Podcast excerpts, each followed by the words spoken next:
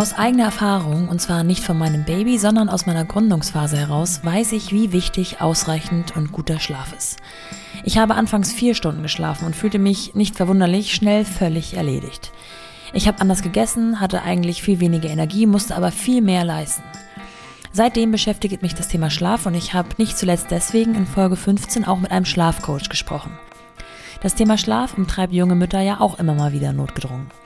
Entweder geht es da um den Schlaf des Babys oder aber, und darüber wollen wir ja hier viel lieber sprechen, um den eigenen. Jessica Heuer war genau an diesem Punkt. Ihr Beruf hat sie sehr viele internationale Flüge in die USA gekostet und damit war ständiger Jetlag vorprogrammiert.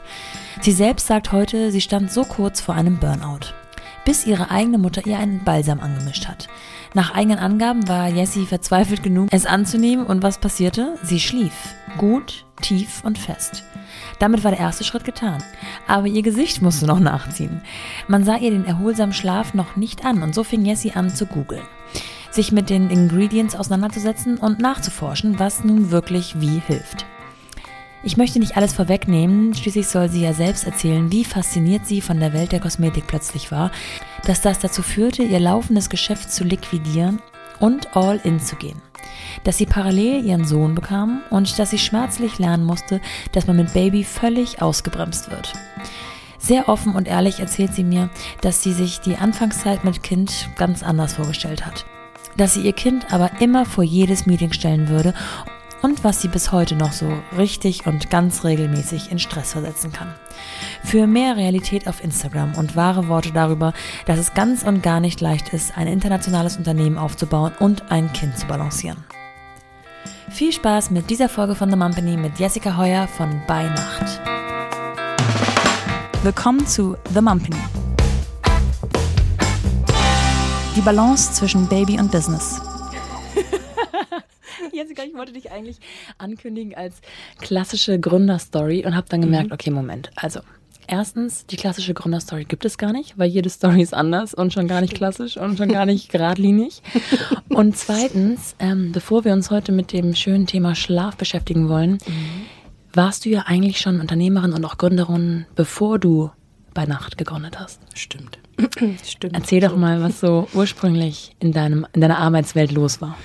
Ich war Werberin, also so richtig mit Leib und Seele und ähm, habe auch gerade so vermisst, äh, äh, habe das gerade gemerkt, dass ich das manchmal noch ein bisschen vermisse, als ich hier gerade lang gegangen bin zu dir. Ähm, da kribbelt es manchmal noch so ein bisschen. ähm, ich kann mich nicht daran erinnern, jemals was anderes gemacht haben zu wollen als Werbung. Mhm. Also ich bin äh, ich habe in Amerika studiert und wollte immer, ich wollte immer Werbung machen. Das ja. hat mich fasziniert und Sachen ausdenken und ähm, ich habe ganz klassisch BWL studiert. Und das Lustige war, ich habe immer gedacht, ich bin ein, ich war ein Agenturberater. Also ich war nicht Teil der Kreativen. Mhm. Und habe immer gedacht, hm, ja, das ist so meine Rolle. Ich bin halt, das sind so zwei Teams. Also entweder bist du Berater ja. oder du bist Creative. Und ähm, habe ganz schnell gemerkt, dass mir so das Kreative eigentlich viel mehr Spaß macht, konnte aber natürlich kein, kein äh, Photoshop und äh, Flash und was man damals alles machen musste. Und habe aber irgendwann gemerkt, dass ich so ein Gespür habe dafür, was der Kunde vielleicht gut findet. Also ich konnte mich da ganz gut reinversetzen und ähm, wurde dann ziemlich schnell Etatleiter und habe mich da hochgearbeitet und habe irgendwann gedacht, ich habe irgendwie Bock, was Eigenes zu machen. Ja. Und habe mich selbstständig gemacht, ohne einen einzigen Kunden. Also, und alle haben gedacht, die, wow. die spinnt. Die ist total verrückt. Und ähm, das haben wir dann wirklich ähm, so ein halbes Jahr. Ich habe das ähm, äh, mit jemandem zusammen gemacht, der heute ja noch bei bei Nacht ist, also mit meinem Partner. Und habe wirklich ein halbes Jahr Kaltakquise gemacht. Ja. Also so, dass die ersten drei Monate klingelte das Telefon wirklich gar nicht. Ja. Und man dachte dann auch so, hm, okay. ähm, und ich habe richtig gepitcht, also richtig äh, Leute, die kannten uns gar nicht, wir waren ja auch niemand. Und irgendwann hatten wir aber den ersten richtig großen Kunden und dann ging es richtig los. Und dann lief das auch wirklich lange, lange ganz gut und hat Spaß gemacht und Nachtschichten und ja, man war halt selbstständig, ne? Und dann äh, haben wir irgendwann hier große Räume in der Schanze gehabt und auch, ich glaube, irgendwie 10 oder 15 Mitarbeiter. Also es war, es war wirklich irgendwie eine ganz coole Zeit. Wahnsinn. Und während dieser Zeit ist ja die Idee zu Weihnacht entstanden.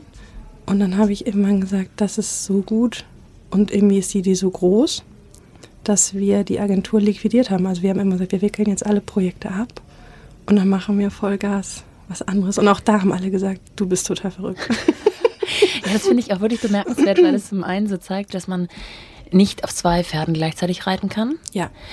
Und auch zeigt, wie stark du an die Idee von Weihnacht geglaubt haben musst, Mhm. dass diese innere Stimme so laut war, dass du sie nicht überhören Ja, konntest. das ging irgendwann nicht mehr. Also ich, ich hatte auch nie Angst. Also das hat sich schon komisch angefühlt, irgendwann das so hinter dir zu lassen, weil das war alles, was ich bis dato so kannte und Ja. gemacht habe. Also ich kannte, da kannte ich halt jeden Ablauf.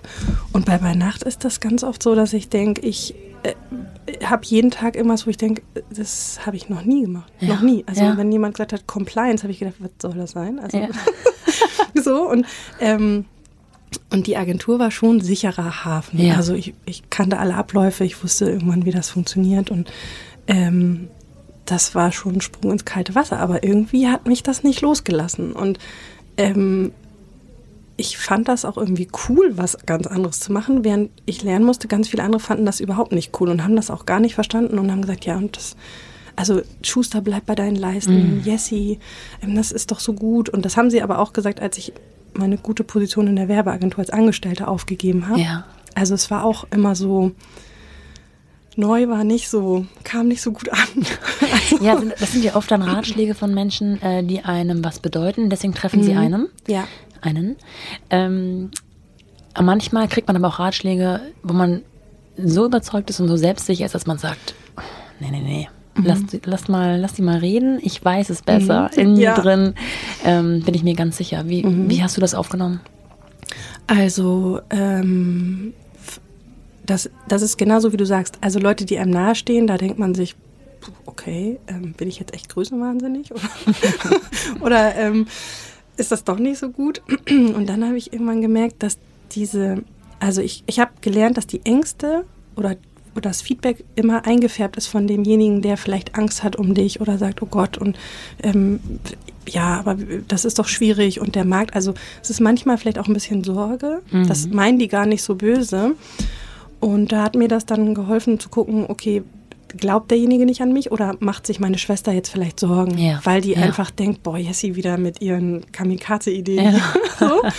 ähm, und dann konnte ich das ganz gut abstrahieren und habe auch irgendwann gelernt, von wem ich Feedback annehme und wer einfach nur gar nicht will, dass das überhaupt irgendwie gut wird. Da gab es halt auch einige. Und dann habe ich irgendwann, das war so, also ich hatte so eine Selbstsicherheit, weil die Idee irgendwie, ich habe gedacht, wenn ich das nicht mache, macht das, das war meine größte Angst, war, hoffentlich macht das kein anderer. Ja, ja. Und da habe ich irgendwie so gemerkt, das war wie früher beim Kunden, dass ich dachte, nee, das muss raus auf die Straße. Und ähm, das hat mir die Sicherheit gegeben zu sagen, ja, ich, das, ich mache das jetzt und ähm, lass das andere. Aber es war trotzdem komisch. Ja, das glaube ich. Also- Jetzt hast du quasi also schon zweimal gegründet. Dennoch, Mhm. beim ersten Mal war das ja so eine vom Gefühl her sicherere Geschichte, weil du eben schon kanntest, was du gemacht hast. Und beim zweiten Mal total branchenfremd. Ja. Ähm, jetzt frage ich mich, wo nimmst du die, das Wissen her, beziehungsweise die Sicherheit her, dass du alles, was du an Wissen brauchst, dir aneignen kannst? ich denke immer, wenn das andere können, dann muss ich das doch auch können. Also ähm, ich habe das früher so ein bisschen ähm, gesehen, dass wir äh, so als Werber gibst du was einem Namen und dann klingt das total toll. Und andere Leute, die sich damit gar nicht beschäftigen, wissen auch gar nicht, wovon du redest. Und also das, äh, das sind so, ich habe immer gedacht, ich bin ja nicht doof, ich kann das ja lernen. Also ich, ich google dann und, und mach dann einfach. Und ich, ich mache so Learning by Doing. Also Ja. ganz oft denke ich, wenn das andere können, dann kann ich das auch. Ja. Also Das so. nennt man dann, glaube ich, gesundes Selbstbewusstsein. Also einfach, dass man, dass man äh, manchmal auch weiß, bis hier geht's, äh, weiß ich schon und den Rest muss ich mir halt auf die Platte laden, auf Mhm. Genau, die Festplatte ja. laden. Ja, genau Aber das so. geht schon. Andere haben es auch gemacht Ja. und jeder hat ja irgendwie mal klein angefangen. Total. Und man merkt auch irgendwie, dass das, ähm, dass das meistens gar nicht so ein Hexenwerk ist. Also das, ähm, natürlich sind da so Begriffe, also auch bei uns Compliance und Supply Chain. Und als ich damals angefangen habe, habe ich gesagt, wir brauchen diesen Part, weil den können wir nicht, das muss jemand anderes machen. Mittlerweile könnte ich, glaube ich, zehn Kosmetik-Brands von heute auf morgen gründen, weil ich ja. genau weiß, wie ja. das geht. Und, ähm, und da, ich habe einfach, ich lerne auch super gerne. Also ich lerne echt gerne was Neues und ähm, ja, das hat mir so Mut gegeben, dass ich dachte, auch wenn ich es nicht kann, dann lerne ich das halt. Ja. So. Okay, steigen wir, mal, steigen wir mal tiefer drin ein. Ähm, wie alt warst du bei der ersten Gründung der Werbeagentur? Äh, 27. 27 und noch ohne Kind? Ohne Kind, ja. Bei der zweiten Gründung auch noch ohne Kind? Äh, nee, da war der gerade, ist ja gerade geboren. Gerade geboren, mm. okay. Eine wichtige Zusatzinformation. Ja, genau. Dann äh, starten wir früher bei der Entstehung der Idee, weil die ist, glaube ich, noch tatsächlich ohne Kind ähm, genau. entstanden ja. oder tatsächlich geboren. Ja. Und auch wäre nicht geboren worden ohne diese erste Gründung. Ähm, erzähl mal, was passiert ist ähm, und wie genau. es dann genau. zu dieser neuen Marke kam. Also ich ähm, habe ja ähm, Testimonialbetreuung gemacht. Also als Teil der Kampagne gab es dann Kunden, die gesagt haben, wir hätten gern Promi XY. Und äh, weil ich früher für Agenturen das auch schon gemacht habe und für Firmen, haben die mich dann gefragt, ähm, ob ich Verhandlungen übernehmen kann für Testimonials. Und dann fliegst du nach Los Angeles. Äh, da sitzen zwei große Agenturen für Schauspieler, mhm. William Morris und CAA. William Morris ist so für jeden Musiker, also von Beyoncé, da ist eigentlich jeder da unter Vertrag. Und dann haben die einen Agenten. Und mit diesen Agenten und wenn du Glück hast und das Angebot gut genug ist, dann auch mal irgendwann mit dem Prominenten sitzt du dann an einem Tisch und dann wird da verhandelt. Also wie viele Tage steht der zur Verfügung, wie muss der eingeflogen werden, was will der Engage haben und ich habe dann ein Budget gekriegt damals vom Kunden und ich musste da halt relativ häufig hin und zurück chatten. Also ja. und immer Holzklasse, das heißt, also du fliegst ja nicht first in oder so. ähm, du bist ja jung, du kriegst das ja hin. Uh. Und ich habe das irgendwann, äh, weiß ich gar nicht, jahrelang gemacht und ich war irgendwann echt kaputt. Ja. Also so richtig körperlich, ich sah aus wie so ein Geist und dann sitzt du da halt mit so Paris Hilton und die sieht aus wie aus dem Magazin. Und du denkst, oh Gott, hoffentlich guckt die nicht hin. Und ich ähm, habe irgendwann gedacht, ich muss schlafen. Also ja. dieses, ich habe nur noch vier Stunden, oh nein, jetzt sind es nur noch drei Stunden, 30 oh, Minuten. Gefühl. Das ja. Gefühl, dass du irgendwie denkst, ich darf den Flieger nicht verpassen, ich muss aufstehen und dann bist du irgendwie total gerädert. Das hat mich begleitet. Ich war dauermüde. Ja. Also ich kann mich nicht daran erinnern, dass ich irgendwie super energiegeladen mal so. Mhm. Und ähm, dann habe ich Melatonin genommen ähm, und diese ganzen Mittelchen aus der amerikanischen, aus diesem Drugstore. Und dann bist du am Tag in so einer Blase. Also irgendwann bist du so ein bisschen gedeckelt und gedämpft. Ja. So. Und wenn du dann eine Millionenverhandlung hast und denkst, oh, ist alles das ist auch irgendwie alles entspannt, weil du dann aus diesem, aus dieser, aus dieser Schläfrigkeit irgendwie gar nicht mehr rauskommst, ist das auch nicht gut. Und ich kam nach Hause und meine Mama hat mir, ich glaube, meine Oma war da und hat immer gesagt, Jessie, du siehst aus, als hättest du einen Burnout. Ja. Ähm, und dann hat meine Mama mir den Schlafbalsam gemischt. Die konnte das auch schon zu Die konnte das ne? schon, ja. Die war ausgebildete Aromatherapeutin. Ja. Ich habe das immer total belächelt. Also ja. wie man das halt als Kind macht. Ne? So als Tochter denkt man, oh, meine Mutter hat schon wieder irgendein, irgendein Mittelchen. Komm, ähm, und habe das aber echt ausprobiert. Also ich war wirklich richtig verzweifelt und mhm. habe gedacht, ich, ich will einfach schlafen. Und du kommst so an den Punkt, da kommst du gar nicht mehr runter. Du bist so, du hast so Adrenalin und irgendwie lag ich oft in meinem Hotelzimmer und dachte, wen rufe ich denn jetzt an? Wen? Ich muss ja. doch noch jemandem erzählen, wie das heute Rastlos. so war. Rastlos, mhm. unruhig. Und dann ist es aber in Deutschland nachts um zwei, da rufst du halt keinen mehr an. Und mhm. dann fühlst du dich einsam. Und dann, also das war so eine ganz komische Zeit. Ja, und mit dem Schlafbalsam hat es angefangen, dass ich dachte, wie geht das denn? Wieso? Also ich war wirklich, ich habe ich hab gedacht, ich muss wissen, was da drin ist. Und dann habe ich zu meiner Mama gesagt, sag mal, ähm, ich habe mich darüber informiert, das ist ja wissenschaftlich, wieso, wieso machst du denn da nicht was draus? Ja. Also das müssen doch alle, ja. das ist doch total toll. Und meine Mutter hatte ein Kinderhospiz hier in Hamburg, hat das aufgebaut und die hatte gar kein Interesse dran, das irgendwie so, also das war für sie so wie, ja, ja, also schaffe ich nicht, habe ich keine Zeit für. Ich habe noch ganz viele andere Sachen, ja. die auch viel wichtiger sind. Und irgendwann habe ich gedacht, ja, da muss ich irgendwie was draus machen. Das fasziniert mich. Und dann habe ich irgendwann gedacht, und wenn ich jetzt auch noch so aussehen würde, ich fühle mich gut. Und wenn ich jetzt auch noch so gut aussehen würde, wie ich mich fühle, dann ist das doch, warum macht das keiner? Und also so ist die Idee entstanden und dann wurde das irgendwie äh, mit meiner Recherche immer größer und größer, dass ich dachte, warum, warum gibt es das nicht? Warum, aber das macht doch nur nachts Sinn. Und warum mhm. macht das keiner? Warum mhm.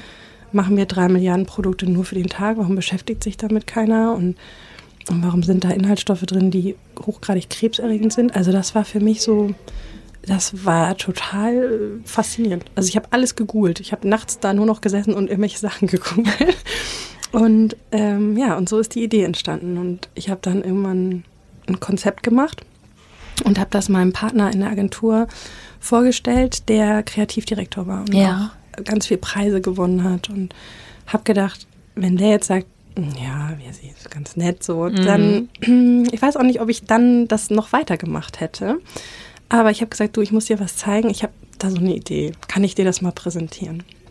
Und dann habe ich das gemacht. Und dann hat er mich angeguckt und hat gesagt, ich finde die Idee so gut, ich würde das sogar mitmachen. Das ist ja total großartig. Und ich dachte, echt jetzt? Und auf dem Tag war das irgendwie, ja, war die Idee dann da. Und dann ging es irgendwie so los, parallel mit Logo und. Parallel heißt, Agentur war nach wie vor äh, ja, Fulltime-Job und auch ja. wahrscheinlich ähm, das, was dir dein Leben finanziert hat. Ja, genau. Und diese, kannst du uns mal so einen, so einen zeitlichen Rahmen geben, diese Recherchephase von der Idee, von, von diesem Balsam deiner Mama sozusagen bis äh, zum Pitch oder äh, Geschäftspartner? Was also das Zeitraum waren ungefähr drei Jahre, ah, okay. ähm, wo wir wirklich ähm, Hersteller gesucht haben, mhm. wo ich einen Chemiker gesucht habe, der verstanden hat, was ich wollte, dass ich was was anders machen wollte, ähm, der überhaupt erstmal das Konzept verstanden ja. hat, weil ganz viele haben dann gesagt, ja, aber wir machen dann auch noch Tag mit. Und ich habe gesagt, nein, nein, nein, Sie müssen sich das angucken und die Studien. Und, ähm, und ich habe wirklich tagsüber gearbeitet, bin zu Kunden geflogen, ähm, habe Präsentationen gemacht und nachts und am Wochenende haben wir Sachen gebrainstormt, Sachen überlegt. Wir haben jeden Cent, den wir quasi Gewinn gemacht haben, dann da reingesteckt mhm. und ähm, haben ja, haben eine ganz tolle ähm, Praktikantin damals gehabt, die jetzt auch bei uns arbeitet als äh, Senior Art Direktorin. Und mit der haben wir das Logo zusammen gemacht. Und ähm, das war irgendwie, also das war eine komische Zeit. Und parallel ist dann auch mein Sohn ja geboren, also äh, ist dann auf die Welt gekommen. Wahnsinn. Dann äh, bekommt ja Schlaf nochmal eine ganz andere Dimension oh. und Bedeutung mit so Und ich habe das belächelt total. Mhm. Es haben mir alle Freundinnen gesagt, schlaf nochmal, solange du kannst. Ja. Und ich dachte, wieso, die schlafen doch nur. Die sitzen doch, liegen doch nur im Kinderwagen ja, und ja, schlafen und ab und zu. Das war so meine Vorstellung. ja. Und meine Vorstellung war auch, dass ich in der Agentur sitze oder irgendwo sitze in einem Büro und mein Kind spielt Duplo und ich arbeite. Ganz in Ruhe und entspannt. Ja, so da habe ich mir das ja. vorgestellt. Und ähm, habe dann zwischendurch auch auf Instagram ab und zu mal gesehen, dass es so Frauen gab, die geschrieben haben, wir kuscheln uns heute gemütlich ein, draußen regnet es und wir liegen auf dem Sofa heute weiß ich, ich weiß nicht, was sie da geschrieben haben, aber auch als mein Sohn zwei war, hat der nie auf dem Sofa gekuschelt, es sei denn, er war krank. Ja. Das war so, und was machen wir jetzt? Und jetzt? Und jetzt? Und ja. jeder Schrank war ausgeräumt, aber wir haben bei Regen nicht gekuschelt. Mit einer Waffel und Kakao. Ähm, also mein Bild war sehr dahin. ja, ja, das ist ja. Ähm, Okay, aber zu dem Schlafthema als Mutter kommen wir später ja. nochmal. Ähm, okay, also drei Jahre lang Recherche ja. und so weiter, bis du überhaupt in dem Thema warst und, sag ich mal, vor Produzenten noch mitreden konntest. Mhm. Genau. Hättest du dir das so zeitintensiv vorgestellt? Never. Also ich, ich habe auch, ähm, also die drei Jahre haben wir das parallel gemacht, haben dann erste Muster bekommen. Ja. Ähm, aus Deutschland? Aus Deutschland. Ja. Und ich dachte ja tatsächlich, das bringst du, bringe ich dann auf den Markt. Also ich, ich bin da so total naiv reingegangen, weil ich dachte, naja, das, ich mache das dann und dann wird das abgefüllt und dann so. Ja. und ähm, dann haben wir irgendwann ähm, per Zufall, tatsächlich per Zufall, ähm, unseren Partner gefunden, weil ich irgendwann gemerkt habe, wenn das so, wenn ich das so groß aufziehen will, dann brauchen wir auf jeden Fall Kapital. Ja. Und ähm, haben dann unseren Partner gefunden und auch ohne Pitch. Also ohne irgendwie so klassisch, ich bin nie, deswegen sage ich immer, es gibt ganz viele ähm, Podcast-Leute, die mich angefragt haben und gefragt haben, ja, du bist doch auch Werber und wie pitcht man denn so klassisch? Und habe ich gesagt, ich war nie in Berlin, ich habe nie eine Pitch, also ich habe das, mhm. hab das nie gemacht. Ja. Das kann ich auch gar nicht sagen, ob ich da gut wäre oder nicht. Also ähm, auch das lernt man dann, dass, dass man sich da weiterentwickelt im Laufe der Jahre. Ähm, aber die das, dann haben wir den Partner gefunden und dann hat es nochmal ein Jahr gedauert, bis wir tatsächlich abgewickelt haben, die, die Firma hier liquidiert haben, richtig zugemacht haben und dann ins neue Büro gezogen sind. Und dann ging es ja eigentlich erst richtig los. Das heißt, ihr habt die Entscheidung getroffen, wir gehen all in. Ja. Ähm, Mitarbeiter, Angestellte, Geschäftspartner, wir nehmen alle mit. Mhm. Das Team Ja. steht so, wie es ist. Ja. Ähm, wäre es nicht möglich gewesen, beides parallel zu haben, ähm, zu betreuen? Und es, war das der Grund? Ja, ja, also ich habe ähm, ich habe dadurch, dass unser Partner ähm, der Darlehensgeber ist, habe ich auch gesagt, das wäre unfair. Ja. Also das wäre unfair, wenn ich jetzt sage, die Idee ist so gut und ich suche mir einen Kapitalgeber, wenn ich nicht auch alles reintue, was ich habe. Ja. Und das bedeutet halt auch deine Existenz, ähm, die, die Genau, du hast und ja. die, die dich echt, also mein Sohn war zu dem Zeitpunkt sechs Monate alt. Also das war schon eine harte Entscheidung, dann zu sagen, okay, da gibt es halt kein Fallback, ne? Also Ja. das, was wir hatten, das war dann dicht gemacht. Also wir haben das liquidiert und das war dann, wir haben dann Leute gesucht, die das Büro übernehmen und so. Und das war schon eine komische Zeit. Ja. Also so auch so eine, so eine, die Zeit dazwischen war auch total komisch, weil du hast nicht mehr wirklich Werbung gemacht, hast das andere noch nicht angefangen. Aber ich habe dann gesagt, nee, das wäre unfair, wenn ich nicht auch alles geben würde, was ich habe. Also sowohl für den Partner als auch ähm, für die Idee. So, ich wusste, ich kann das nicht beides, weil das macht das. Ich hätte das, oh Gott, heute würde ich das würde ich hätte ich gar nicht geschafft. Ich hätte Ja. ja. zusammengebrochen, Ja, glaube ich. ja. Und gab es da so eine finanzielle Lücke oder hast du ähm, sozusagen ein Polster gehabt, angespart und durch die Liquidation vielleicht auch Ja. so zurücklegen können? Ja. Ähm, weil gerade wenn man ein Baby noch zu Hause hat, Ja. äh, hat man natürlich ganz neue Gedanken. Man ist nicht mehr nur für sich selbst verantwortlich. Jetzt habe ich aber natürlich auch mal gesehen und gelesen, dass du ähm, auch von dir aus, von dir selber sagst, ich mache erstmal Ja. und dann gucke ich. Ja, Und wenn so. es nicht passt, dann äh, justieren wir nach. So, Ja. das, das ist schon so in dir, ne? Mhm. Aber ähm, hatte das so, also ist das einhergegangen mit so ganz neuen Existenzängsten, Risiken? Es ist ja eine Existenzgründung, eine Neugründung. Ja. Also, ähm, und das hat sich tatsächlich verändert als Mama. Also, ich hätte das überhaupt nicht gedacht. Das war vorher, war das ja noch mehr. Ich konnte ja machen, was ich wollte. Also, wenn ich gesagt habe, du, ähm, ich mache morgen noch Musik dazu, Ja. dann hätte ich das machen können. Und jetzt hatte ich da meinen Sohn und habe gedacht, ich muss alles dafür tun, dass ich nicht irgendwann die Geschichte erzählen muss. Ja, und dann hat Mama halt alles Ersparte genommen und sich die ersten Jahre dann irgendwie auch noch mal immer mal was zugebuttert und reingesteckt und ähm, ja, und dann ähm, ja, hat es halt nicht geklappt. Ja, ja. so. Ähm, ja, das hat das Also auch Motivations- total. oder Motivator. Total, total. Also das war, das war, hat mich oder motiviert mich noch mit am meisten, dass ich irgendwie denke, ähm, nicht nur, dass man was Neues probieren kann, wenn man der Meinung ist, dass die Idee ist laut, sondern auch zu sagen, guck mal, und das hat auch geklappt und, und das hat, das, das funktioniert. Also trau dich das mal. Also weißt du, dass man später auch mal was mitgeben kann und ähm, ja, das, aber das hat sich auf jeden Fall relativiert. Also ich hätte das nie gedacht. Ich dachte, ich bin die coole Mama, die nach zwei Wochen im Büro sitzt wieder. Das war für mich völlig klar. So, und dann wurde mein Sohn geboren und mich hat diese Liebe zu diesem Kind so überrollt, Ja. wie eine Lawine, dass ich dachte, oh mein Gott, niemals darf dem irgendwas passieren. Der kommt immer an erster Stelle. Also das, das, also ich hatte den ja schon lieb, als er noch in meinem Bauch war, aber das war so, ich habe damit überhaupt nicht gerechnet. Ja. Das war für mich wie so ein Orkan. und ähm, ich war nach zwei Wochen wieder in der Firma, um das die Projekte abzuwickeln, haben wir noch viele Fotos von. Und mein Sohn war immer im Tragetuch. So, würde ich heute aber auch nicht mehr machen. Kann ich auch niemandem raten. Ich, Würdest du dir mehr Zeit für dich und für den. ja, also wenigstens die sechs Wochen Wochenbett. Ähm, ich hatte irgendwann meine Hebamme, die gesagt hat, Jessie, jetzt leg dich verdammt nochmal hin. Das heißt Wochenbett, weil man sich auch mal ausruht. Ja.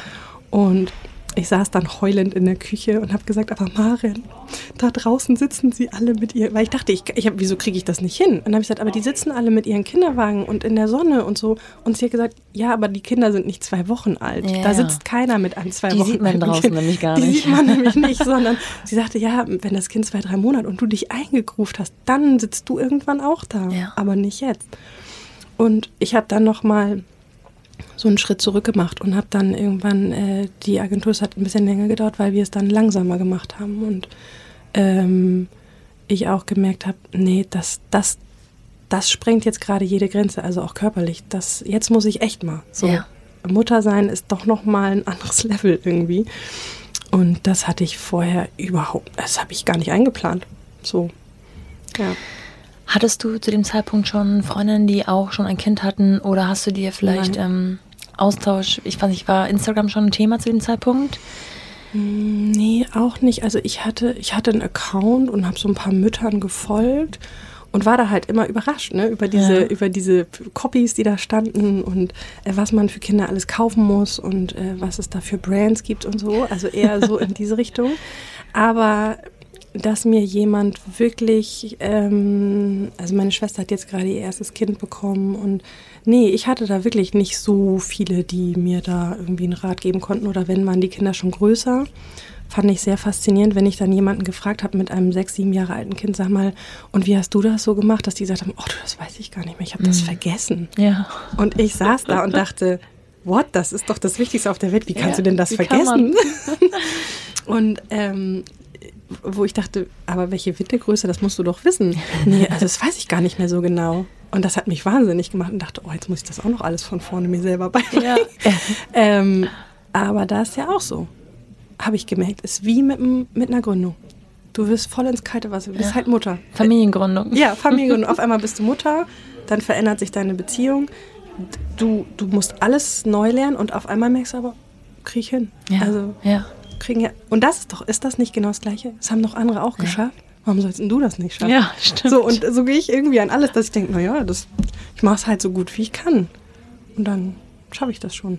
So. Aber eigentlich ist es nichts anderes. Das ist so ein Baby. Das Fatale ist nur, dass man manchmal die Einblicke äh, von anderen bekommt, die eben geschönt sind. Ne? Dass man nicht sehr, so. Sehr. Deswegen unterhalten wir beide uns ja auch, dann immer mal ein bisschen äh, Relation da reinbekommt. Ja. Ähm, jetzt hast du gerade gesagt, die Beziehung verändert sich. Wie war die ja. aufgeteilt? Also wie war tatsächlich dann sozusagen in diesem Zeitraum von diesem ähm, von der Gründung und einem sehr kleinen Kind zu Hause die Aufteilung vielleicht als Paar oder auch ähm, bei der Arbeit? Wie oft warst du da? Wo war das Kind? Also warst immer bei dir? Ja, ich habe den eigentlich immer mitgenommen, aber wir haben uns immer abgewechselt. Also es war, waren wirklich Momente, wo ich gesagt habe, ähm, ich, ich brauche jetzt gerade mal zwei Stunden. Kannst du jetzt mal, aber mein Sohn ist echt ein ausgesprochenes Mamakind. Also ja. der war wirklich, wenn der bei mir im Tragetuch war ähm, oder der lag irgendwie auf dem Fell und ich habe so ein bisschen, ähm, wenn der geschlafen hat, eine halbe Stunde was gemacht, dann war der total happy. Und ich habe den wirklich, also ich sag mal 90 Prozent der Zeit, so die ersten drei, vier Jahre, also oder auch immer noch, ist der mit Mama. Ja. Also ja, und ähm, auch da, mh, mm, ich war total froh, weil ich hatte meine Schwester, die mir immer geholfen hat und ja jetzt auch mein Bruder. Ähm, die, mein Bruder hat damals noch studiert oder studi macht jetzt gerade das zweite Staatsexamen. Und das hat sich äh, total, es hat sich irgendwie alles verändert. Also auch die Aufteilung, dieses 50-50. Ähm, dass man äh, während der Arbeitszeit sagen konnte, ich kann gerade nicht oder ich bin gerade am Telefon, kannst du. Und auch meine Kollegen, ähm, also die haben mitgemacht, dass ich mit dem Kinderwagen in die Agentur noch gekommen ja. bin. Und ähm, haben auch mitgemacht, dass ich äh, zwischendurch beim Telefonat halt auf und ab gelaufen bin und so. Also das ähm, war sehr modern schon. sehr fortschrittlich. Ja. Und ähm, wenn du sagst, er ein Mutterkind war, hatte ich das irgendwie auch mal eine Art Beklemmung fühlen lassen? Du hast in einem vorigen Gespräch mal gesagt, dass du sehr freiheitsliebend bist. Mhm. Und wenn man auf einmal so ein kleines Würmchen an sich hat, was ja auch total auf einen angewiesen ist, ja. dann kann einem das schon ein Gefühl von äh, Freiheit nehmen, auf jeden Fall. Ja, auf jeden Fall. Du bist halt, du bist null mehr selbstbestimmt. Mhm. Also lustigerweise habe ich da nicht das Gefühl, dass es mich einengt, weil ähm, ich habe das ja schon mal gesagt. Also das wird immer, das, mm, ich glaube, das war noch, als er kleiner war, dass ich manchmal dachte, boah, ey, die, dieser Tag heute ist einfach so lang. Also ich habe schon Duplo gespielt, ich habe schon gelesen, was mache ich jetzt? Und, ähm, oder ich war bei Regen irgendwann die einzige Mutti mit Regenkleidung mhm. auf dem Spielplatz und dachte, wo sind denn die anderen Kinder? Und ich, ähm, die kuscheln auf der Couch. Die kuscheln auf der Couch, genau, da waren die nämlich alle. Ähm, und hatte ja auch nicht so richtig so Müttergruppen oder Ja. so, ähm, wo, wo ich ähm, ähm, wo ich irgendwie drin war und das war schon ein Einschnitt, aber den habe ich, ich weiß gar nicht, ich glaube, das war aus, aus Liebe, dass ich, dass ich das nie so empfunden habe, weil ich habe den immer angeguckt und dachte, boah, ist das gerade echt nervig, aber ich gucke den an und ich, Ja. ich war so, das habe ich heute noch, also dass der mich manchmal, wir diskutieren mit Sex, diskutiert man mittlerweile auch mit Ja, seiner das Mutter. glaube ich. Und dann sagt er wieder so Sachen, wo ich denke, oh Gott, habe ich ein Glück, weißt du? Und ich merke mittlerweile, diese Zeit ist so schnell vorbei. Und ich wollte nie eine Mutter sein, die das Wichtigste verpasst. Ja. Und als der geboren wurde, wusste ich, egal was ich für einen Plan habe, das hier ist immer Prio 1. Und das habe ich auch immer gesagt. Ich habe auch tatsächlich ähm, Kundenbesuche abgesagt, wenn mein Kind krank war, weil ich gesagt habe, nein, ich, ähm, wenn es dem schlecht geht und wenn der leidet, das ist der Tag, an dem ich sage, Ja. ich kann das nicht. Ähm, also das hat meine Freiheit nicht so eingeschnitten. Ich fand es eher sehr einschneidend, wie viele Mütter auch ähm, mir manchmal das Gefühl gegeben hatten, entweder du machst das schon, du schaffst das doch alles, oder ähm, oh Gott, ich weiß gar nicht, wie du das alles machst, oder irgendwie die Ratschläge gegeben haben, wo du dachtest, nee, der hat keinen Hunger, der weint jetzt, weil, also äh, von zuckerfrei bis da, da finde ich, haben wir echt noch einen langen Weg zu gehen. Also ich habe auch nur die schönen Stories gehört und dachte, ich kann alles haben. Warum geht das nicht? Ja. Ja, das meinte ich mit diesem, mit meiner Frage, ob du andere Mütter in deinem Umkreis hattest, also gute Freunde, die auch mal die Wahrheit sagen. Nee. Weil ich es mir extrem schwer vorstelle, ähm, wenn man in so einer Situation ist, von der man ursprünglich von außen dachte, das ist doch so easy, alle können das. Bei Instagram sieht man immer nur die Mütter, genau. die Sport machen und ein Geschäft haben und ähm, eine tolle Ehe führen und Ja. Freunde haben und, äh, Und abends- Date Night. Genau, alles ist perfekt. Ja. Und dann sitzt man selber drin in dem Boot und denkt so, hm, irgendwie fehlen die Ruder. Ja, genau, ich mache irgendwas falsch. Genau. Ja. ja, ja das, ist, äh, das ist schon schwer. Also gerade wenn man, wenn man sich dann nicht mal mit äh, ehrlichen Ja, und Müttern weißt du, was ich so kann. schlimm fand, dass ich dann zwischendurch gemerkt habe, dass wenn ich ehrlich wurde, die anderen auch auf einmal gesagt haben, oh Gott, echt, ja, mir geht's genauso. Und Mhm. Ja. ich dachte, hä, wieso sagen wir das denn nicht? Ja. Also warum, weil, weil das war genauso, dass ich dachte, die haben einmal die Woche Date Night, wie geht das denn? Also ich, ich war schon froh, wenn ich irgendwie einmal die Woche eine halbe Stunde mir irgendwas auf Netflix angucken konnte. Also weil, weil, ja wirklich, weil ich irgendwie dachte, dann muss das Kind noch gebadet werden und Abendbrot, ach ja, und dann Brotdose für morgen. Irgendwie war immer irgendwas und zwischendurch war auch viel Arbeit und Haushalt und Einkaufen und Termin-Tetris, irgendwie, was passt noch wo, bei wem kann ich noch irgendwie. Ja. Oder ähm, auf einmal ist das Kind krank. Also bei mir war gefühlt nie irgendwas you can have it all. Und ich habe schon erzählt, ich war vier Jahre lang nicht beim Sport. Also ich habe gar nichts gemacht. Und ich dachte immer, ich dachte wirklich ganz lange, irgendwas mache ich falsch. Und ähm, habe dann ein Interview von einer Gründerin gehört, die Rodial aufgebaut hat Ja. aus England. Und die hat, das fand ich total cool, sie hat gesagt, nee, das geht nicht. Ich habe zwei Kinder, ich habe ein Unternehmen aufgebaut und sie hat gesagt, du kannst nicht alles haben. Super Freundeskreis und du triffst dich zweimal die Woche, du tauschst dich regelmäßig aus, dann gehst du zum Sport. Und dein Kind leidet aber nicht, weil du bist eine super Mama und auch immer echt präsent. Backst im Kindergarten den Kuchen selber, deine Wohnung sieht immer toll aus, du siehst immer toll aus. Und sie hat gesagt, nein, das müssen wir mal aufhören. Sie hat gesagt, von vier Säulen, wenn du zwei gut hinkriegst, Ja. super. Familie und Job, dann bist du schon Wonder Woman. Ja. Und ähm, das von so jemandem zu hören, da dachte ich, boah, das tut mir gerade ganz gut. Aber ich hatte das ganz lange, dass ich dachte, entweder mache ich was falsch oder dann kamen auch Leute, die gesagt haben, ja, wenn du, aber wenn du nicht zum Sport gehen kannst, vielleicht bist du dann auch nicht gut organisiert. Ah ja, auch ein schöner Satz. So, und dann dachte ich, hm, oder du kannst nicht loslassen, da musst du dein Kind halt mehr abgeben. Und dann, also, das gab aber auch Phasen, wo ich gedacht habe, nee, ich kann den gerade nicht abgeben. Ich will das nicht, der will das auch nicht, der braucht gerade ganz doll Mama. Und die Firma braucht halt gerade ganz doll Jessie.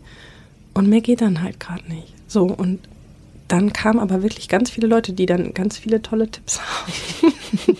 so, und es hat aufgehört, als ich angefangen habe zu sagen, nee, also ich mache keinen Sport. Ich habe dafür, kann ich nicht. Oder vielleicht, dann kam auch, vielleicht äh, liebst du dich dann selber nicht. Oder und ich habe gesagt, nee, ist einfach nicht die Zeit. Ja. Ich glaube, die kommt irgendwann wieder. Hat dich das unter Druck gesetzt, diese ähm, Ratschläge von außen? Oder Ja. hast du irgendwann den Punkt gefunden, okay, ich habe mir ein Fell angeeignet? Ist ja immer die Frage, wie sehr man sich ein Fell an- aneignen muss. Aber ich Ja. höre das gar nicht mehr und ich ziehe hier meinen Stiefel durch. Ich bin ganz bei mir. Mittlerweile ja. Also es hat aber auch, also am Anfang hat mich das total verunsichert, weil ich irgendwie dachte, okay, ähm, also ich hatte meinen Sohn, bis er drei war, zu Hause. Ich hatte den nicht in der Kita. Wir haben uns das angeguckt, als er zwei war. Da habe ich nur schreiende Kinder gefunden und die haben gesagt, ja, und die kommen da alle durch und alle schlafen sie in ihrem eigenen Bett. Und ich habe das nicht übers Herz gebracht. Das war so mein Weg. Und ich habe gemerkt, nein, die Kinder da, also für mich, ich will hier überhaupt keine Mutter verurteilen, die ihr Kind früher in die Krippe bringt, das dazu. zu- Aber mein Sohn saß nur da und hat nach einer halben Stunde Eingewöhnung in der Krippe wieder geweint. Und nach einer Woche war mir klar, nein, der weint nicht, weil der da irgendwie Terror machen will, der vermisst seine Mama. Und dann habe ich gesagt, nee, ich warte noch, bis der drei ist. Ich nehme den wieder mit nach Hause. Ich, irgendwie kriege ich das noch hin, das noch, noch ein Jahr länger zu machen. Und ähm, das, da waren aber ganz viele Stimmen, die gesagt haben, Kinder müssen doch Soziales lernen und aber das musst du doch und äh, das, das musst du doch anders machen und das machen doch alle so. Und das hat schon, es hat mich schon verunsichert am Anfang. Also da war ich noch nicht so weit, dass ich im Punkto Mama sein hatte ich das nicht, so wie bei der Gründung, dass ich dachte, das wird schon. Da dachte ich, oh Gott, was mache ich jetzt, wenn ich da was falsch mache? Da kannst du ja nicht mehr nachjustieren oder wenig. Und das hat mich schon unter Druck gesetzt. Mittlerweile sage ich auch, ähm, ja, oder ich kann meiner Schwester auch einen Rat geben und sagen, du, das ist völlig normal. Ja. Also dann legst du dich halt hin. So, da- da- dann das ist das ist okay. Das heißt, du hast in den ersten drei Jahren, bis er dann wirklich in den Kindergarten ging, immer mit Baby Immer. dein Business Immer, balanciert. immer, immer, immer. Also ich habe schon gesagt, es gab auch Phasen, wo ich ähm, dachte, mich gibt's gar nicht mehr. Also wo ich gemerkt habe, die Autofahrt ins Büro Ja. ohne Kind, Ja. wo ich auf einmal meine Musik aufgeregt habe, dachte, ach ja, da bin ich ja noch. Weißt du, so, dass ich dachte, da bin ich noch Jessie. Und ähm, wenn ich mal mit einer Freundin telefoniert habe, dass ich dachte, krass, stimmt. Das, ähm, da gibt es ja noch was von mir, was, was eigentlich gerade gar nicht stattfindet. Ja. Und dann gab es schon Momente, wo ich dachte, oh, ich bin eigentlich nur noch Mama oder ich acker. Irgendwie gibt es Mhm. gerade nicht mehr so richtig viel.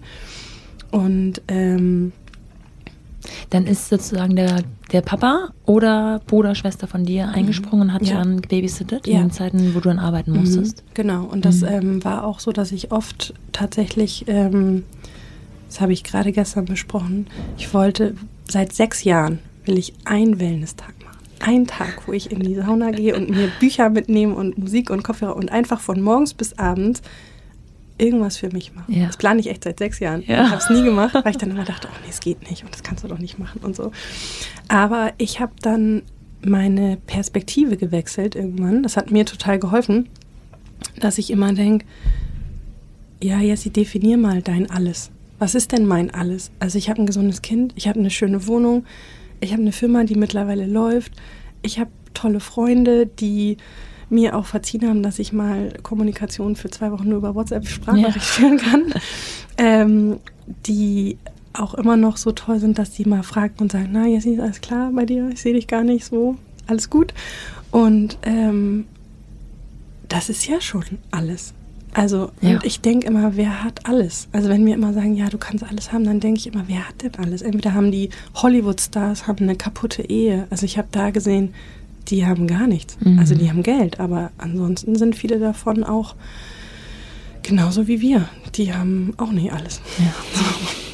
Und ähm, das hat mir total geholfen, dass ich dachte, sei mal froh und sei mal dankbar und jetzt nimm dir mal einen Tag für dich oder einen halben, damit du nicht so eine unausstehliche Zicke bist. so. Und ähm, so, und dann kommst du mal wieder klar und dann so, das hat dann echt geholfen, dass ich dann auch irgendwann gelernt habe zu sagen, ich brauche mal kurz ein paar Stunden, es tut mir leid, ich bin gerade total schlecht drauf, ich, ich brauche gerade mal kurz Ja. eine Zeit für mich oder ich kann die E-Mail heute nicht mehr schreiben, ich schaffe das heute nicht, ich muss das morgen machen. Ähm, das war mit, ist mit das größte Learning, dass ich irgendwann mal gesagt habe, ich schaffe das gerade nicht. Und ähm, dass auch alle, wenn man es so klar formuliert, ähm, dafür Verständnis haben. Ja. So.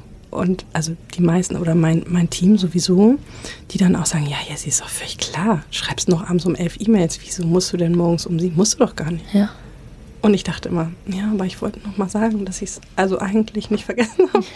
also das war mein größtes Learning. Du musst haushalten irgendwie so als Mama mit deiner Kraft und Co. Und es geht nicht immer alles. Also ich habe wirklich gelernt, es geht nicht immer alles. Also absolut nicht. Und schon gar nicht alles auf einmal. Ich weiß nicht, wie man es macht. Ich glaube, irgendwas bleibt da auf der Strecke. Jetzt habt ihr, oder du hast ja ein Produkt ausgesucht, was für mich als Laie, ich habe von Kosmetik, ähm, außer dass ich sie benutze, keine Ahnung, ähm, was mir für mich unheimlich kompliziert wirkt. Mhm. Beginnt bei den Ingredients, beginnt ja. bei den Dingen, die man wahrscheinlich in Deutschland, nehme ich jetzt mal an, äh, zertifizieren muss, ähm, beantragen muss. Das Packaging muss irgendwie schön sein, es muss praktisch sein, es muss ganz viel Informationen beinhalten. Ja. Also es ist wirklich der Beipackzettel teilweise, mhm. haben ja auch diese Kosmetiker ja. Beipackzettel. Es ist ja ein Haufen an Dingen, ja. die man bedenken muss. Ja. Du machst das mehr oder weniger alleine oder seid ein, mhm. wie groß ist euer Team aktuell? Wir sind jetzt zehn mit den amerikanischen Partnern 15. Okay, also mhm. mittlerweile hast du auch ähm, ja, ist immer noch nicht so, ist immer noch zu wenig für das, was zu tun ja. ist, aber ja. Und mhm. dann hat man erst das Produkt und dann kommt noch der Markteintritt. Ja. Hast du dir, als du ganz am Anfang mhm. diesen, ähm, äh, dieses Wundermittel von deiner Mama bekommen hast und dir gedacht hast, das muss ich auf, die, auf den Markt bringen, das, wenn ich das nicht mache, macht das jemand anders. Hast du dir da schon vorgestellt, was da für ein riesen Rattenschwanz dran hängt? Null. Null. Hättest also, du es gemacht, wenn du es gewusst hättest? Oh, gute Frage.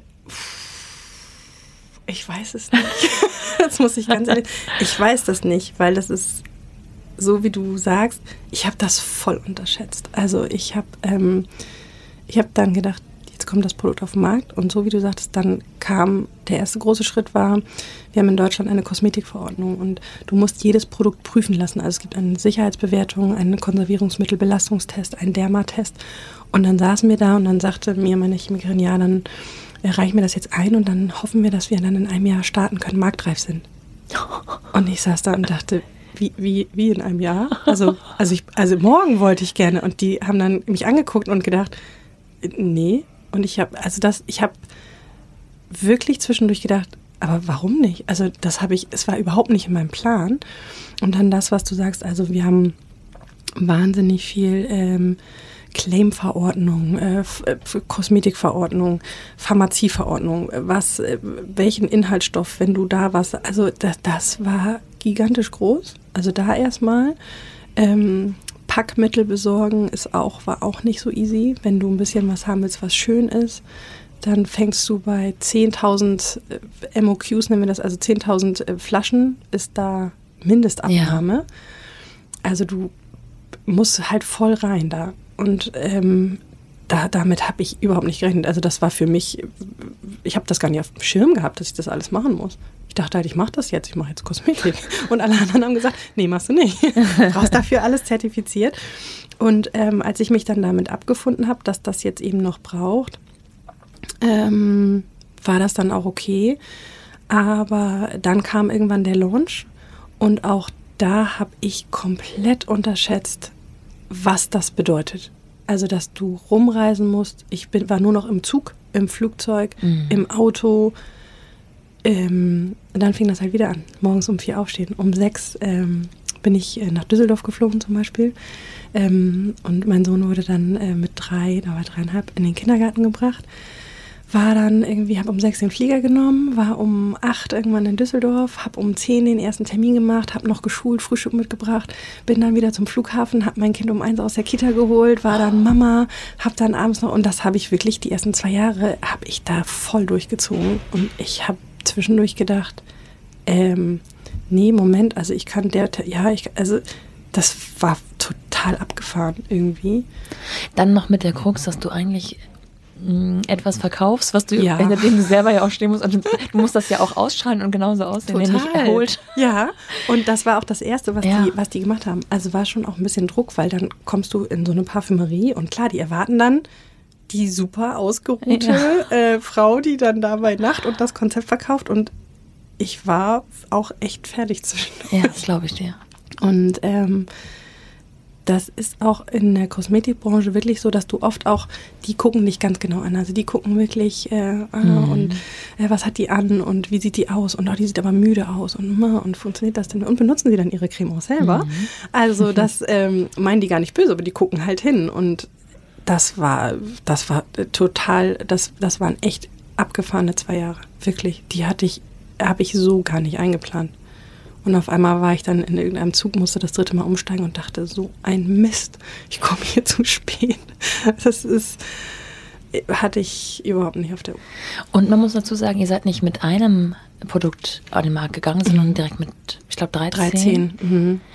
Woran liegt das? War auf einmal so eine große ähm, Notwendigkeit an verschiedenen Produkten in deinem Kopf, die mhm. du äh, bringen wolltest? Oder? Ja, also das würde ich heute anders machen. Also jemand, der ein Kosmetikunternehmen gründet, der, ähm, der also wenn du in eine klassische Parfümerie gehst, dann gibt es Regalfläche und die muss ungefähr einen Meter, einen Meter betragen, damit du ein bisschen Sichtbarkeit hast. Ja. So, und wenn du eine Brand hast, die, also ein halber Meter, mit einem halben Meter kannst du auch anfangen, aber ein halber Meter bis ein Meter, dann bist du überhaupt erstmal interessant, weil natürlich ah. möchte der Händler auch mit dir Geld verdienen und wenn du dann sagst, ja, ich habe hier so ein kleines Produktchen, mhm.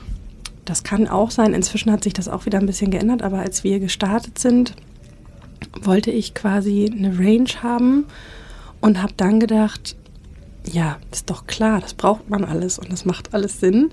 Und habe dann aber sehr schnell festgestellt, dass die Kundin erstmal den Ball kriegen muss, neue Marke, die machen nur Nacht. Also das heißt, die, die zwei Bälle fängt die. Den dritten, den vierten, den fünften, den ich noch hinterhergeschmissen habe, die gingen irgendwie an ihr vorbei. Und ähm, du musst dann, also auch in der Schulung, ich habe ja dann die ganzen Parfümerie-Fachverkäuferinnen habe ich ja auch noch trainiert. Also ich bin teilweise zweimal in dieselbe Filiale gefahren, einmal zum Reinverkauf, so. dann einmal, um nochmal das ja. Team zu trainieren. Und wir hatten ja, also am Anfang hatten wir keinen, wir hatten dafür auch gar kein Geld.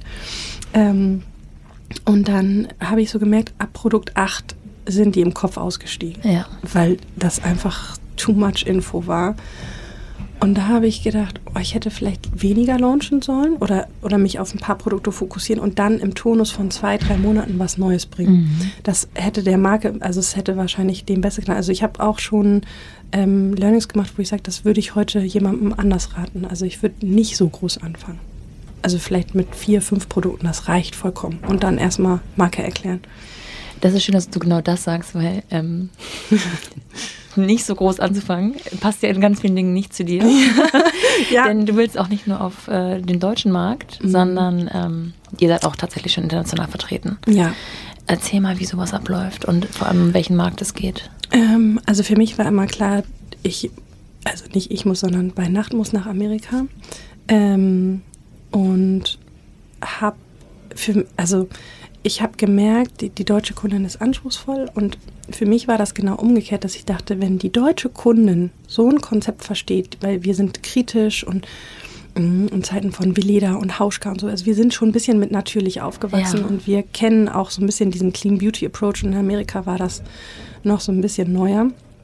Und ich wusste immer, oder ich wusste aus meinem Studium und aus der Werbezeit, wenn du in Amerika nicht stattfindest, dann findest du nicht statt. Also dann bist du ja, dann bist du ein Local Brand, das ist irgendwie ganz cool. Aber ähm, ich hatte immer im Kopf, dass das auch konkurrenzfähig ist, weil ich weiß, mhm. was da drin ist. Und ähm, dann habe ich relativ schnell gesagt, ich, für mich ist Amerika Nummer zwei.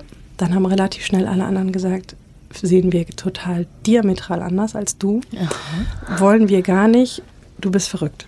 Weil in Amerika klar, also ich erinnere mich, ich saß bei unserer Anwaltskanzlei und nenne jetzt mal keinen Namen. Und äh, mein sehr netter älterer Rechtsanwalt, der, mit dem saß ich irgendwann eine Stunde zusammen und habe ich gesagt, Herr, hm, wenn ich bei Ihnen rausgehe, dann will ich gar nichts mehr machen, weil dann habe ich, das ist so quasi so ein Geschäft mit der Angst, weil ja, es können alle klein und aber jetzt mal unter uns. Wie hoch ist denn die Wahrscheinlichkeit, dass ausgerechnet mich jetzt, weil dann würde ja, das wäre ein Snowball, da wird ja jeder in der, also in der Kosmetikbranche würden dann alle sich irgendwann verklagen. Und dann sagte er auch, also die Wahrscheinlichkeit liegt so bei 2%.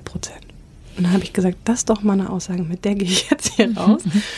Und ähm, habe auch dann wieder gedacht, ich mache das einfach, weil ich wusste, du brauchst ja auch Umsatz. Und in Deutschland bist du halt irgendwie ein bisschen dann auch begrenzt. Also da gibt es nicht so viele Nischenparfümerien. Mittlerweile wird der Markt sehr groß ausgebaut, aber ich wusste, das Produkt muss nach Amerika. Und wenn du das da schaffst, dann bist du natürlich auch jemand, der Credibility hat irgendwie. Ja. Und ähm, war tatsächlich dieses Jahr im Januar bin ich, ich war dann das Jahr davor viermal in New York, auch mit meinem Kind, mit Jetlag, hat mein Bruder mitgenommen. mein Kind saß bei irgendwelchen Terminen unten und hat Duplo gespielt. Wie du es dir immer gewünscht hast. Wie ich es mir immer gewünscht habe, genau, nur dass ich dann nicht noch Spaß habe, weil er alleine natürlich kein Duplo spielt. Ähm, und ähm, habe dann da so die, die Türen quasi äh, mitgeöffnet. Und es sind aber auch harte Zeiten. Also Amerika, ich weiß noch, meine allererste Reise, dahin hatte ich eine Lungenentzündung und hatte mhm. meinen Sohn dabei. Und der wollte aber nachmittags Mama-Zeit haben und hatte halt Jetlag. Also jede Mutter auch, der, die gesagt bekommt, Kinder stecken Jetlag viel besser weg als Erwachsene. Ich habe mittlerweile eine Recherche gemacht und jede Mutter, die mir einen Bora Bora Urlaub zeigt und sagt, oh, es war so entspannt mit Bilderfotos. Nein, liebe Mama, die du da gerade ein ein Jahre altes Kind hast, du hast Jetlag auch im Urlaub. sagt halt nur keiner. Mittlerweile sagen es viele. Weil ich kam in New York an und dachte, es ist nachts um zwei. Mein Sohn war, der war hellwach. Ja. Und ich musste aber morgens um acht zum Termin. Also die zwei Wochen waren jetzt nicht so entspannt. Ja. also Kinder stecken Jetlag, also auch ähm, rein von der Studienlage stecken sie das überhaupt nicht mhm. besser weg. Also wenn sie ganz klein sind vielleicht noch, weil dann schlafen sie eh zu ihren Zeiten. Aber ein Kind ab einem Jahr steckt Jetlag leider gar nicht so gut weg. Ja. Die sind wach. so, also ja, ähm, und dann haben wir äh, quasi Akquise gemacht, so wie ich das immer mache. Und ähm, dann fing aber die Arbeit erst an. Ich weiß gar nicht, wie viel Zeit haben wir noch eigentlich? Haben wir noch? Ja, ja, ja? bitte, bitte. ähm, ich saß bei Netapotti. Das ja. war so unser allererster großer mit Lungenentzündung. Und wusste, also ich hatte wirklich Schüttelfrost im Meeting und irgendwann haben die mich gefragt, ob ich gerne rausgehen möchte kurz. Und habe ich gesagt, ja, kann ich so eine Vic Daymate nehmen und muss mich mal oh, hier hinlegen. Ja. Wollte das aber durchziehen. Ich wusste, ich kann hier nicht raus. Und ähm, dann ging das irgendwann alles total schnell. Dann saß ich in diesem Meeting und dann haben die gesagt, okay, wir launchen im Mai. Und das war im Januar. Und ich habe gedacht, ja, okay. Und unterm Fuß hat mich mein Außendienstler getreten und gesagt, wenn netter Portier sagt, du launchst im Mai, dann launchst du im Mai. Und dann habe ich immer gesagt, ja klar, sure, schaffen wir alles und äh, geben wir halt Gas. Da habe ich gedacht, wie ich immer denke, kann ja nicht so schwer sein, kriegen wir immer hin.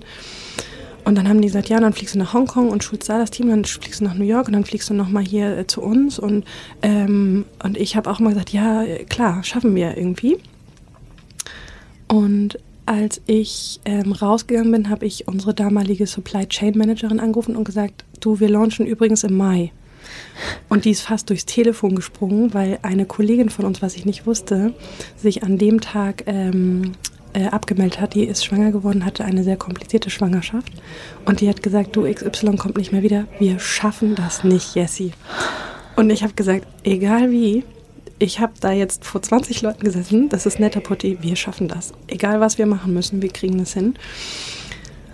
Und ich erinnere mich, dass ich dann, mein Außendienstler, der dann zu mir gesagt hat, wollen wir kurz in einen Starbucks gehen, du siehst so blass aus.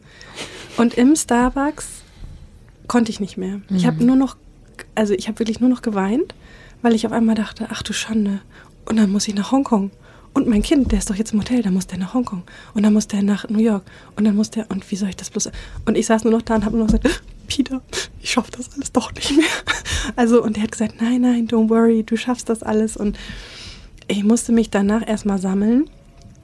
Und ähm, war auch noch total krank. Also ich kam danach wieder zurück nach Deutschland und meine Ärztin hat gesagt, ähm, du stellst dich nicht an, du hast eine Lungenentzündung, du musst jetzt bitte ganz kurz zwei Wochen ins Bett gehen.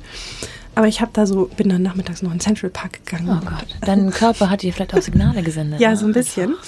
Und ähm, ich habe dann ähm, das aber durchgezogen und dann haben wir mit Netta Porté gelauncht. Und das war so ein bisschen der Ritterschlag für die Marke. Also, und auch so für mich selber, dass ich gedacht habe, jetzt stehen wir hier zwischen all diesen Luxusbrands und dürfen hier launchen.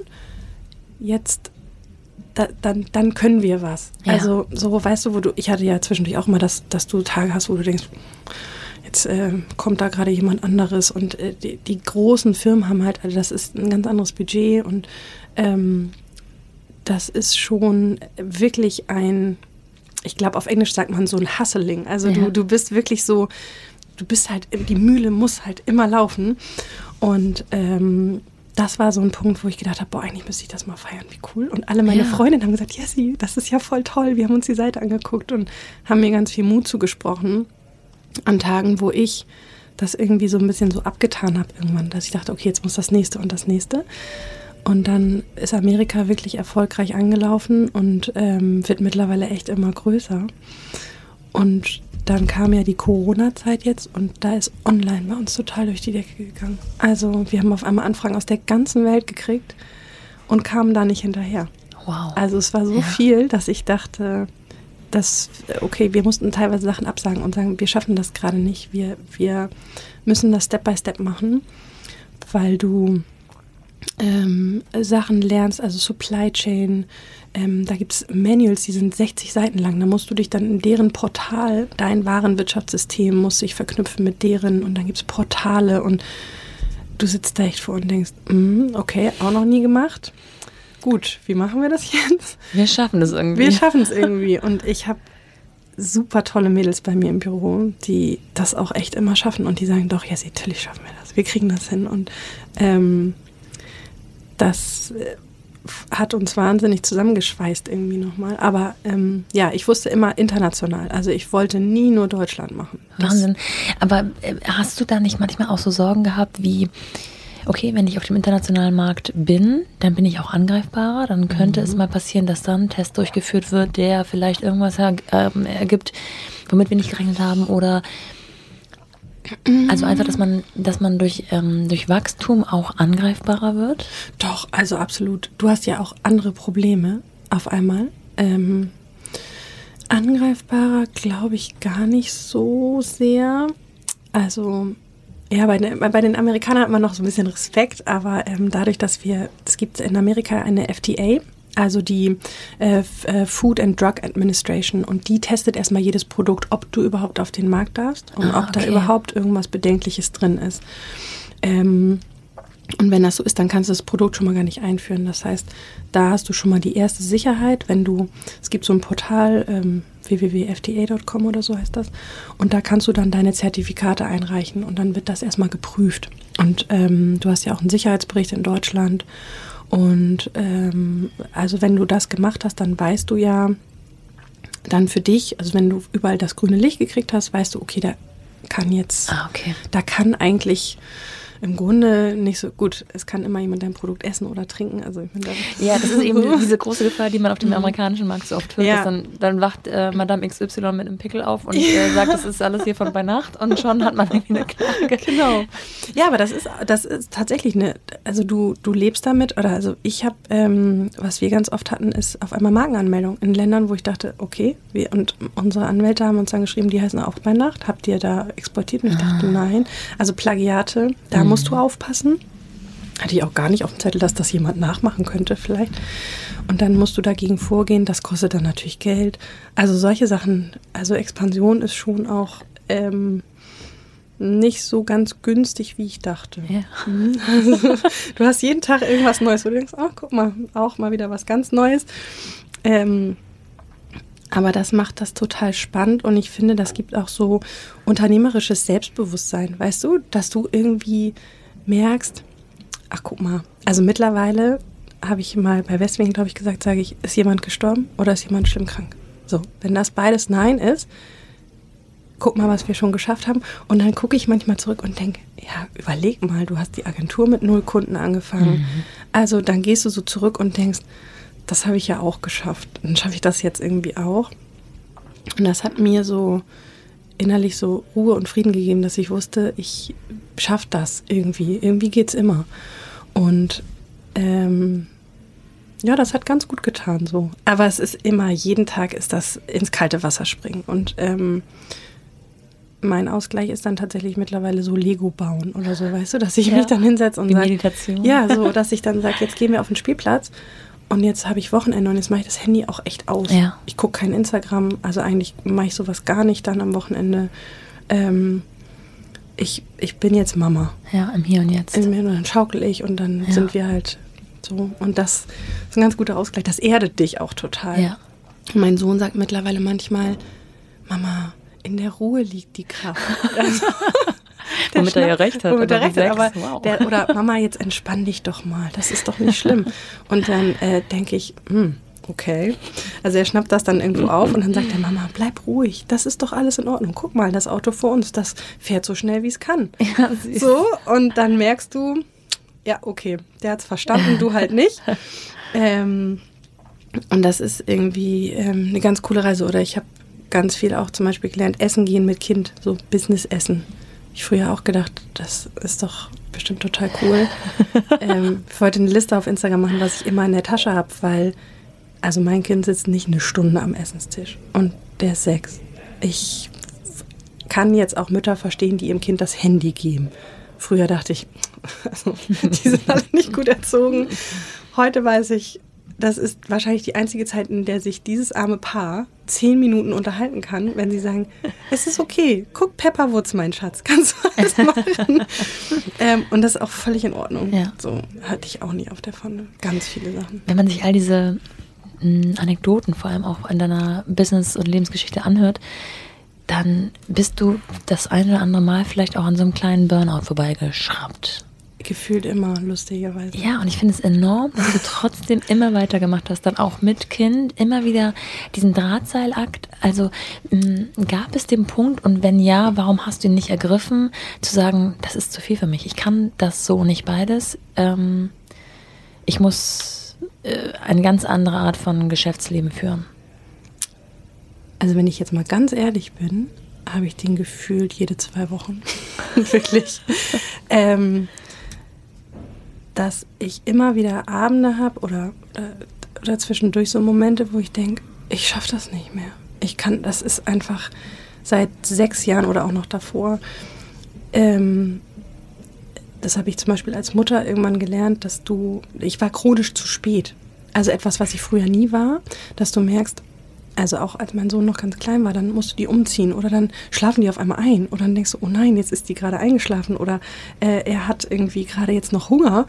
Du hast es nicht auf dem Zettel und merkst, ich muss anrufen und sagen, ich komme zu spät. Das hatte ich früher nie. Und dadurch wurde das wie so eine Kette und ich hatte das Gefühl, ich hetze durch mein Leben. Mhm. Also ich, ich, ich, ich renne irgendwie. Und ähm,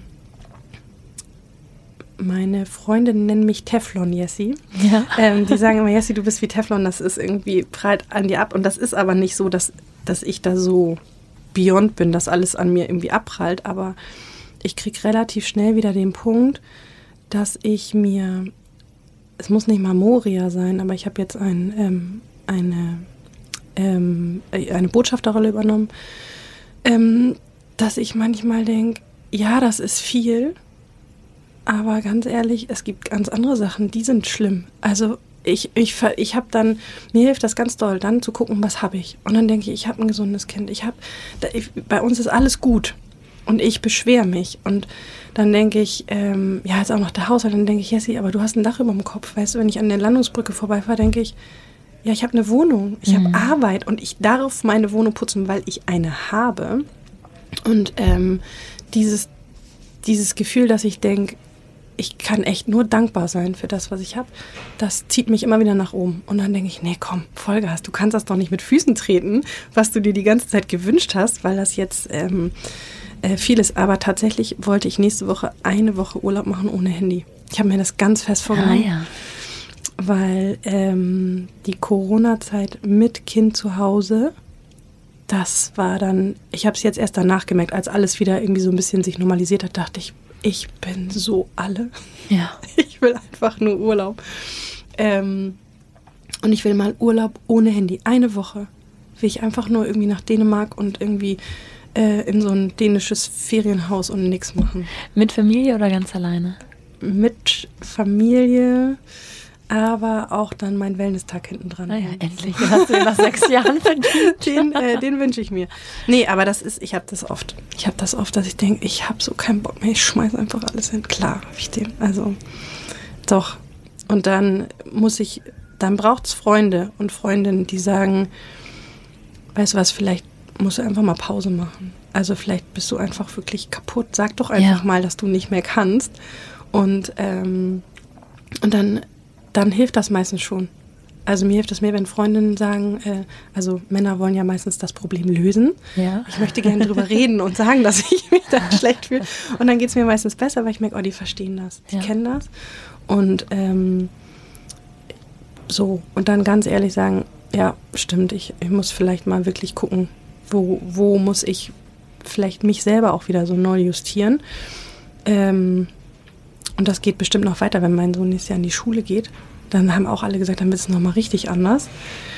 Ich bin gespannt. So. Aber gefühlt, glaube ich, muss man das als arbeitende Mama immer wieder, dass du immer wieder dich irgendwie neu so ausrichten musst und gucken musst, dass du nicht zu kurz kommst. Ja. Ja.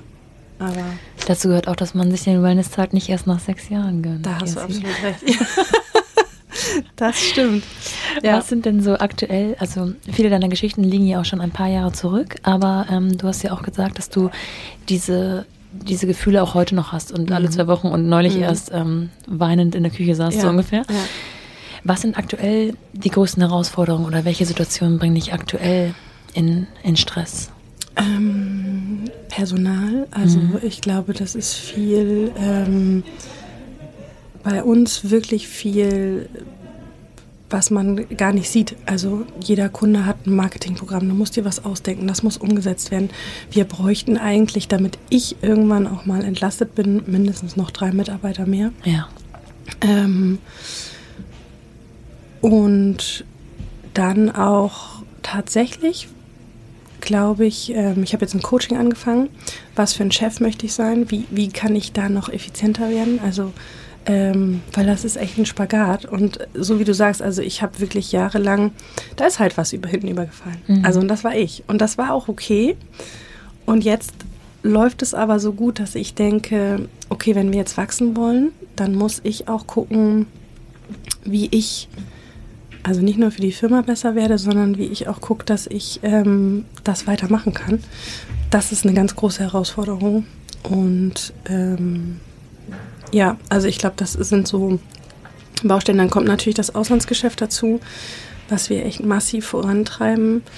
Online, wir machen die ganze Website neu. Also es sind schon so Projekte. Viele Baustellen, ne? Viele Baustellen. Ähm, aber die wichtigste ist, glaube ich, wirklich mein Learning, dass ich nicht das. Und wenn, also mir hat jemand gesagt, und wenn du es nicht für dich machst, Jessie, dann mach's doch wenigstens für die Firma und für dein Kind. Du brauchst mal eine Pause. Ja. So, und dann denke ich immer, es passt gerade nicht. Und ich lerne jetzt gerade, das passt aber nie. Ja. Da kommt immer irgendwas. und das ist die größte Baustelle. Also, dass man jetzt nochmal aufstockt und sagt, okay, und dass ich dann die große Truppe auch gut führen kann. Die haben ja auch verdient, eine gute Chefin zu haben, die, ähm, die auch irgendwie ansprechbar ist und so und ähm, ausgeruht und da so irgendwie gute Laune macht, weißt Ja. du? Und das will ich nicht. Kein Mensch will sich immer anhören, dass jemand kaputt ist und Ja. irgendwie so durchs Leben sich schleppt. Ja, ja, das Das stimmt. will ich nur sein.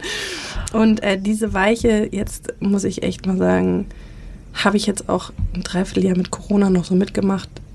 Jetzt einmal Urlaub. Bin ein bisschen stolz auf mich auch, Kannst du auch dass sein. ich das mache. Ja, Wenn du dir als Abschlussfrage ähm, dein Leben in fünf Jahren vorstellst, was wäre so dein Ziel, dein Wunsch beruflich, familiär und privat? Wobei, das geht ja natürlich Hand in Hand. oh, das ist eine gute Frage in fünf Jahren. Also, ich weiß gar nicht, ob ich immer so weit denke, so, weil, weil, weil jeden Tag irgendwas anderes kommt.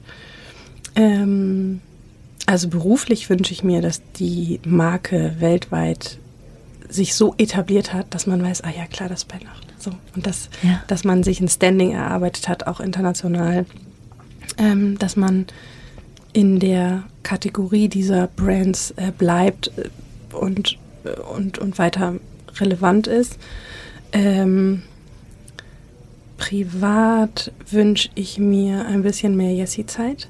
So, ich merke das, dass das jetzt kommt auch da dieses, also das Bedürfnis danach zu sagen, ach guck doch mal, wer du noch, wer du noch warst. Der gesunde so, der Egoismus. gesunde Egoismus, den habe ich halt ganz lange einfach mal weggepackt.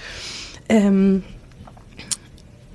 ja, so ähm, da pf, das Thema Schule. Ich hoffe, ich werde da irgendwie super cool durchgehen.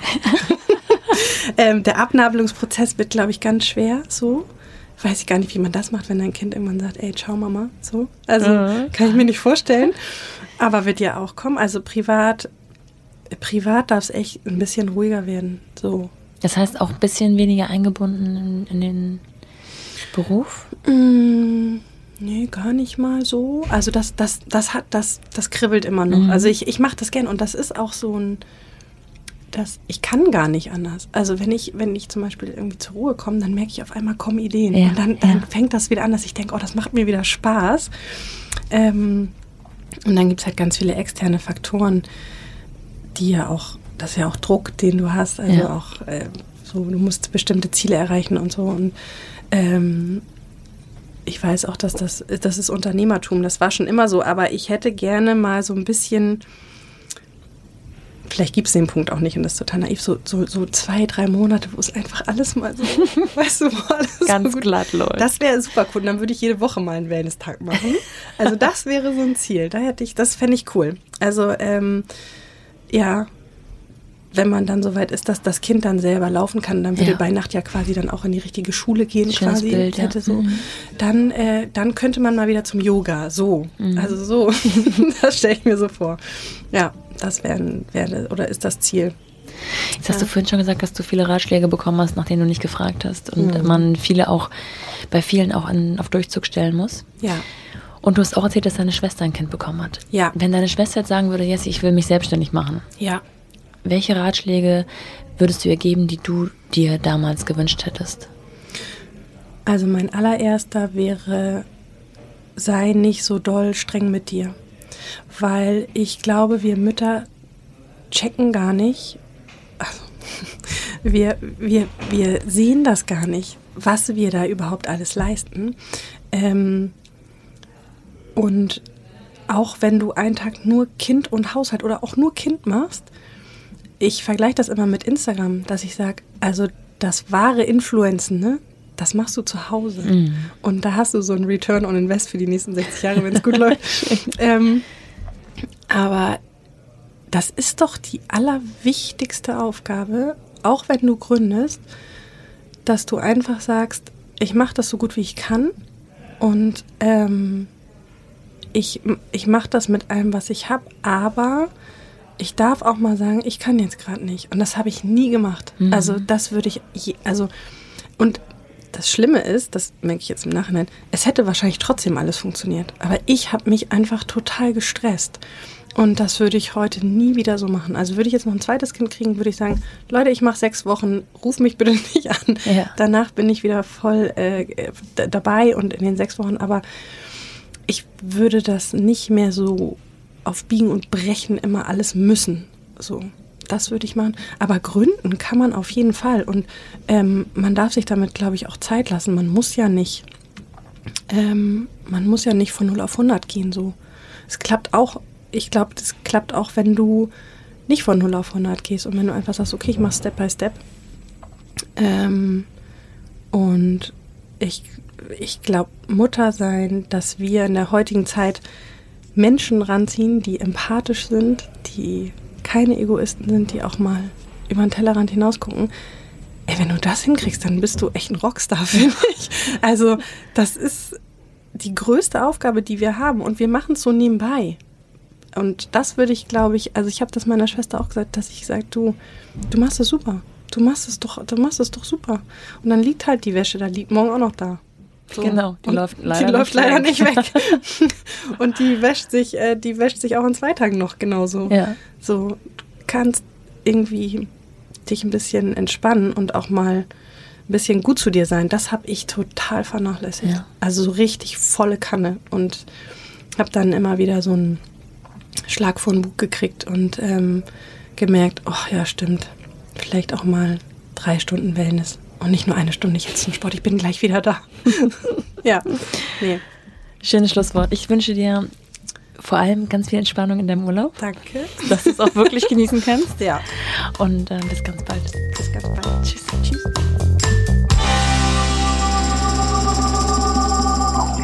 Fleißige Hörer dieses Podcasts werden schon bemerkt haben, dass sich manche Gespräche mehr über Baby und andere mehr über Business drehen. Das ergibt sich aus den Themen und den Situationen und es soll ja auch abwechslungsreich sein. Trotzdem würde mich interessieren, was euch mehr interessiert, welche Fragen ihr habt und vielleicht stellen würdet und nach welchen Antworten ihr sucht. Schreibt mir also gerne auf Instagram an mumpany-podcast. Ich möchte unbedingt eine gute Mischung herstellen, wissen, welche Gefühle tatsächlich in den Müttern vor sich gehen, ihnen aber auch eine Plattform für ihre großartigen Ideen bieten. Natürlich sollen meine Gespräche keine Werbesendung sein, aber mir ist aufgefallen, dass wir wirklich verschwindend wenig über die einzelnen Produkte von Bei Nacht gesprochen und, so soll es ja auch sein, deutlich mehr über das Muttersein mit Jessie gesprochen haben. Aber ich möchte die Gelegenheit nicht ungenutzt lassen, euch auf die zwar hochpreisigen, aber wunderbaren Produkte von Jessica hinzuweisen. Ihr findet alles unter www.beinacht.com, wobei bei wie das englische BY geschrieben wird und die Nacht wie die deutsche Nacht. Und jetzt wünsche ich euch einen erholsamen Schlaf oder einen wunderbaren Tag. Bis dahin, eure Nora.